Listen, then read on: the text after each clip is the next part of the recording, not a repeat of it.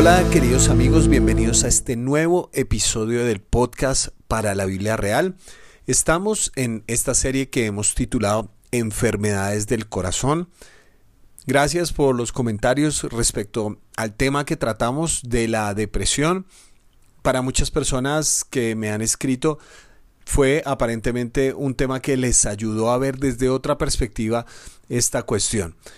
Y recuerden, por favor, es muy importante hoy que vamos a estar hablando de la ansiedad, que esto es una visión, no es la única visión respecto a la realidad. Siempre les animo para que tengan, ojalá, un acercamiento multidisciplinario, es decir, hay personas que neurológicamente pueden estar afectadas, que químicamente, que psiquiátricamente pueden estar afectadas, que emocionalmente pueden estar afectadas. Entonces, lo que yo estoy brindando es, como pastor y seguidor de Jesús, antes que todo, mi punto de vista desde lo que veo en la Biblia que nos da de recursos para esta realidad. Entonces, de ninguna manera espero que eh, después de escuchar este podcast, si digamos tomas ansiolíticos, entonces digas, no, ya Miguel dijo esto, entonces ya no voy a... No, no, no, o sea, hay que ser responsable y creo que asumir desde una perspectiva multidisciplinaria, reitero, estas realidades. Hoy voy, voy a estar hablando de este concepto de la ansiedad. Eh, en primera instancia creo que es muy importante diagnosticar adecuadamente si lo que evidentemente estás viviendo o las personas que conoces es ansiedad. ¿Por Porque con mucha frecuencia pasa que utilizamos los términos mal. Entonces la ansiedad es una realidad muy proliferada en nuestros tiempos, pero también una palabra muy usada actualmente. ¿Qué queremos decir con eso? Que hay muchas personas que, digamos, dicen tengo un ataque de ansiedad, pero en ocasiones, más exactamente, por ejemplo, se parece a un ataque de pánico. Yo sé que si uno está sufriendo algún tipo de ataque de esa manera, pues no le interesa diferenciar la terminología, pero es distinto tener un ataque de pánico a tener un ataque de ansiedad. De la misma manera, es probable que tú llames ansiedad a lo que probablemente, y si alguien profesional diagnostica, se parecerá más a una depresión o cosas por el estilo. Mm, la, la ansiedad, desde mi punto de vista, es quizás exceso de futuro. Si el remordimiento es exceso de pasado, la ansiedad es exceso de futuro, es, es estar trabajando constantemente, no solo en lo que ocurre aquí, sino la idea de que las cosas van a ser lo peor posible, ¿sí? Como que la, mente de una persona ansiosa no para de trabajar. Una persona con la que estuve hablando, muy querida, me, me daba la imagen precisamente como si tuvieras cuatro pantallas de computador o más pantallas de computador, todas trabajando al mismo tiempo y todas teniendo procesos distintos, entonces es un exceso de información que surge desde el interior. La idea que se da en, la Biblia en ocasiones cuando se refiere a estas personas, eh, se usan diversas palabras, pero una muy interesante da la imagen de una persona que tiene dos almas. Es decir, esta es una persona que, que es como si viviera dos vidas al mismo tiempo y, en última instancia eso es insostenible. Entonces, una persona ansiosa, lo que nos enseña la Biblia es que es una persona que, que, tiene dos almas. Es como, es la incapacidad, la ansiedad, es la incapacidad de vivir mi vida tal y como es y es estar absolutamente preocupado porque la vida por un lado o no es como me imaginaba o me aterra que la vida no siga siendo lo que es actualmente. Es muy interesante eh, la doctora Caroline Leaf, en el que la mencioné creo que hace un par de episodios atrás, en el libro Limpia tu enredo mental, que lo recomiendo altamente para mirar esa diferenciación que ella hace entre cerebro y mente. Ella sostiene que la ansiedad no es una causa, sino que es un síntoma. Es decir, que el problema de fondo no es la ansiedad, sino que la ansiedad es un reflejo de cosas que ya están pasando mal en nuestra mente, de procesos que nos están dando adecuadamente dentro de nuestra mente. Eso quiere decir que experimentamos algo, tenemos algún tipo de experiencia y como mentalmente no la podemos manejar adecuadamente o emocionalmente no lo podemos manejar adecuadamente, entonces se genera la ansiedad. Por eso el propósito fundamental es aprender adecuadamente a cómo enfrentar la ansiedad. Haz de cuenta que es como una señal de alerta en tu carro. Que digamos vas manejando y tu carro aparece que tiene un problema en el motor o que tiene una puerta abierta o algo así por el estilo. Lo que tú haces no es enfocarte en la lucecita, no es enfocarte en apagar la lucecita, sino en solucionar la señal que nos apunta esa lucecita. Entonces, si, si nos aparece la señal de lucecita prendida eh, o de, de puerta abierta, nos aparece esa lucecita prendida, entonces, ¿qué hacemos? Vamos y cerramos la puerta para que entonces se apague la lucecita. Eh, de pronto es una imagen muy sencilla, pero yo creo que parte del problema es que a veces queremos dejar de sentirnos ansiosos. Y por eso nos sentimos tan frustrados si la ansiedad vuelve a visitarnos. No, no, no, no. La ansiedad es una señal de cosas que pueden estar pasando más profundamente en nuestro corazón.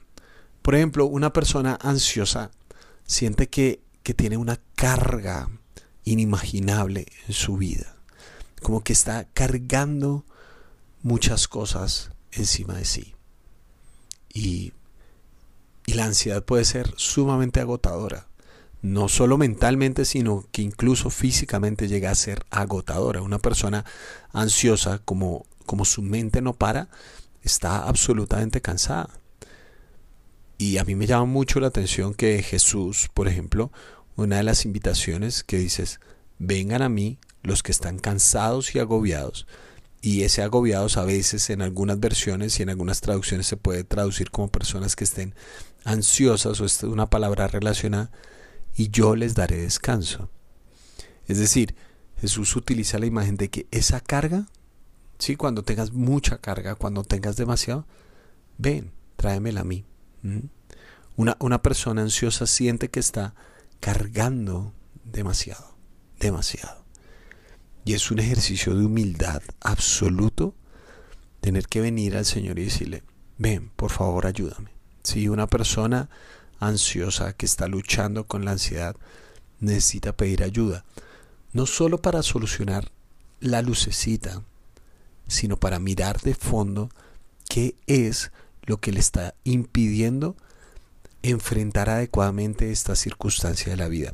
E, en la Biblia me llama mucho la atención que cuando uno rastrea esta, esta palabra o este concepto, hay un texto muy conocido en Filipenses capítulo 4, donde se nos da una mirada distinta respecto a la ansiedad. De ninguna manera es como una fórmula mágica, sino es una invitación a asumir esto que ocurre desde una plataforma diferente. Dice así Pablo en Filipenses capítulo 4, versículos 6 al 8 dice, no se inquieten por nada. Otras versiones dicen, no estén ansiosos por nada.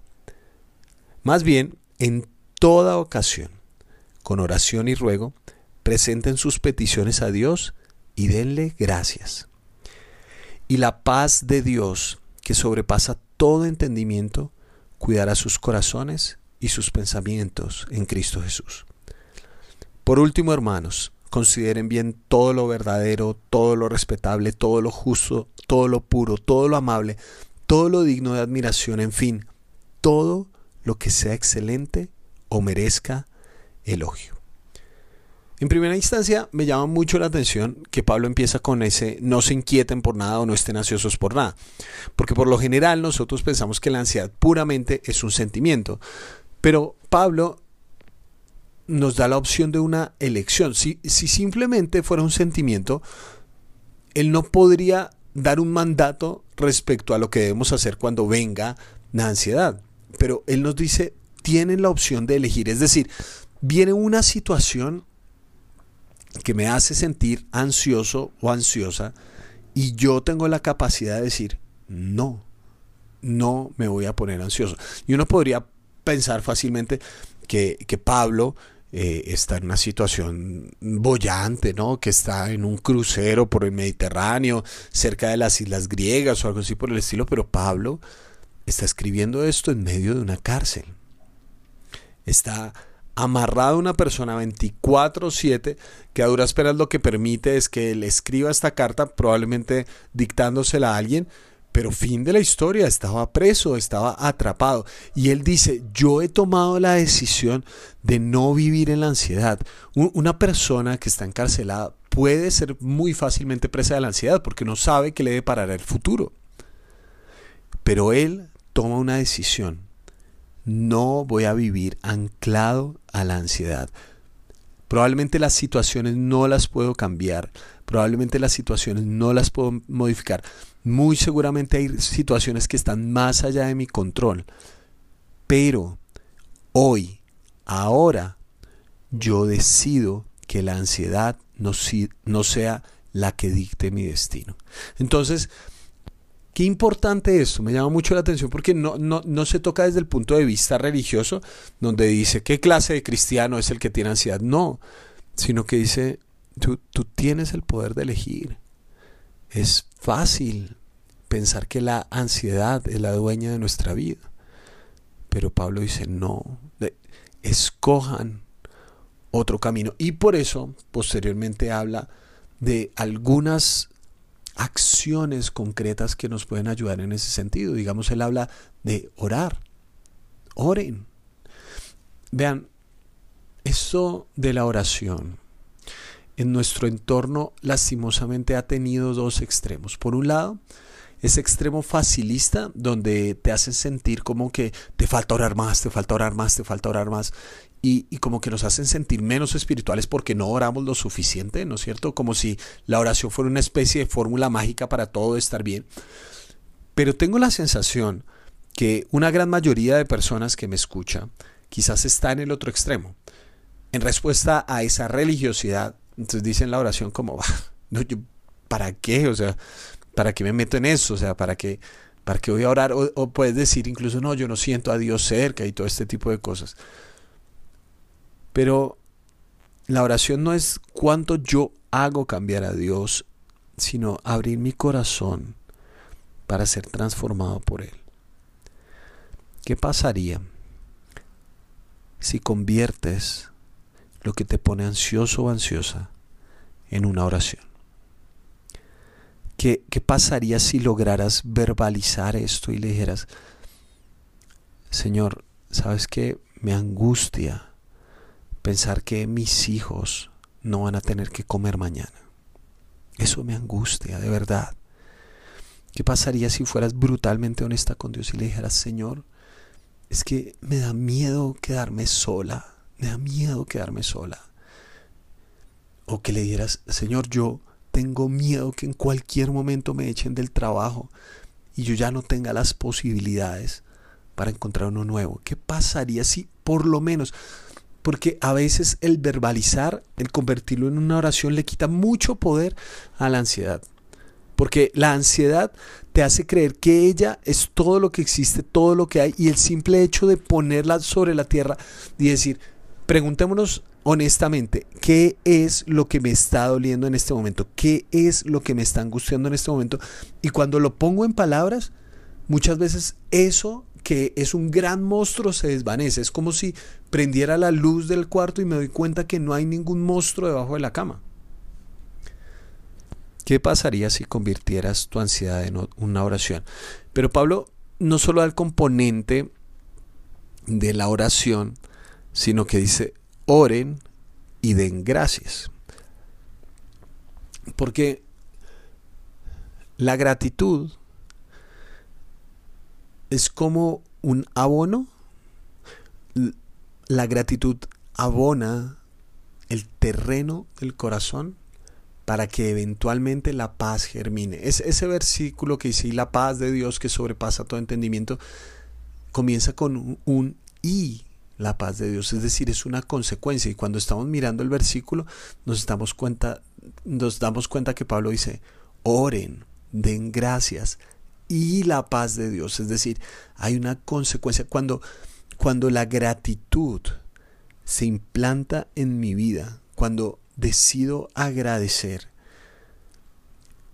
es una manera como estoy enfocando mi mente por lo menos por un momento. No, no, es comparativo, ¿no es cierto? Eh, pero estoy enfocando mi mente en que no todo el panorama de mi vida es tan oscuro como me lo dicta la ansiedad. Que sí, puedo estar viviendo cosas distintas, puedo estar viviendo cosas difíciles que no me esperaba, pero, y este es un pero gigantesco, no significa que todo en mi vida esté mal. La ansiedad te hace creer que todo es oscuro, que todo es terrible. Y la gratitud es una especie de rebelión sagrada contra ese hecho y decir, no, puede, que el panorama esté horrible, nadie está negando que puede ser la realidad, pero yo escojo la gratitud. Yo escojo dirigir mis pensamientos también a la posibilidad de que hay cosas buenas, que no todo es tan malo como la ansiedad me quiere decir. Y entonces esa paz que proviene de Dios guarda nuestros corazones y nuestros pensamientos en Cristo. Es decir, que podemos pensar de la manera como Jesús piensa. Podemos anclar nuestra verdad al hecho de que Dios guarda nuestra vida. Los pensamientos son muy importantes y por eso es muy importante dirigir la mirada en la dirección adecuada. Hay un texto muy bello en Isaías capítulo 26 versículo 3 que dice, Tú guardarás en completa paz a aquel cuyo pensamiento en ti persevera, porque en ti ha confiado tú guardarás en completa paz a aquel cuyo pensamiento en ti persevera.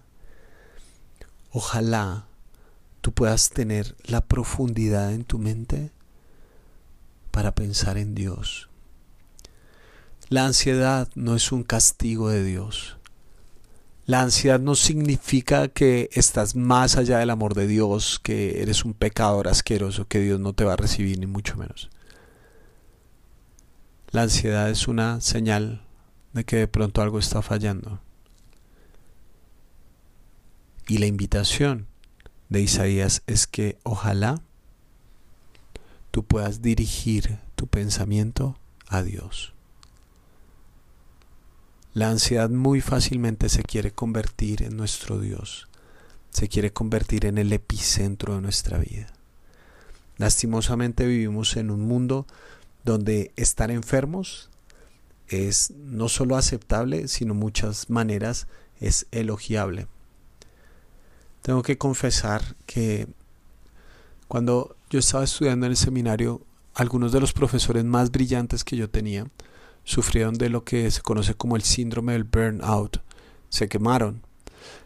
Y eran de los, de los profesores más brillantes. Entonces, la asociación que yo hice fue muy loca porque significó que si una persona se quema, le da el burnout, significa que es muy inteligente. Y uno de mis sueños en la vida es ser realmente brillante. O sea, yo, yo hubiera querido ser un genio.